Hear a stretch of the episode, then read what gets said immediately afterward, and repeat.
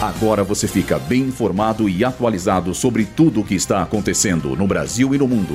Está no ar. Boletim Rádio Gazeta Online.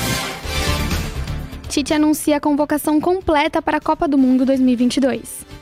COP27 traz novas propostas para preservar o clima. Lula e Alckmin já têm gabinete de transição em Brasília e a agenda deve ser definida ainda hoje. Eu sou Sandra Lacerda e esse é o Boletim Rádio Gazeta Online. Hoje, o técnico Tite anunciou na sede da CBF no Rio de Janeiro os nomes dos 26 atletas que vão jogar pela seleção brasileira na Copa do Mundo 2022 no Catar, que terá início no dia 20 de novembro. Dos 26 convocados, apenas três jogam em clubes nacionais. São eles Everton do Palmeiras e Pedro e Everton Ribeiro, ambos do Flamengo.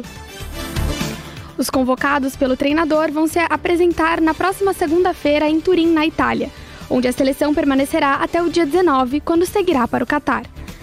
A seleção brasileira vai estrear no dia 24 de novembro contra a Sérvia.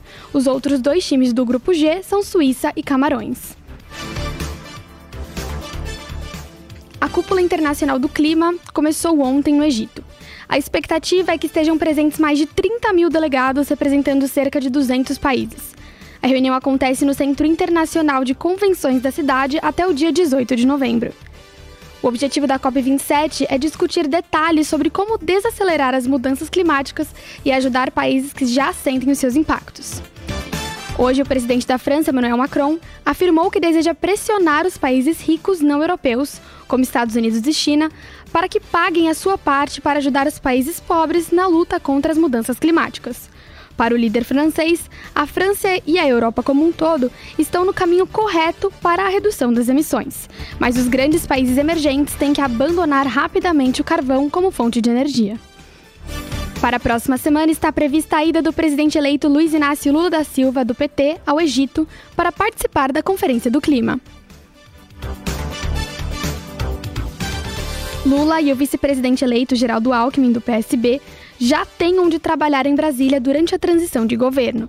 A montagem dos gabinetes para o presidente e o vice foi concluída no Centro Cultural Banco do Brasil.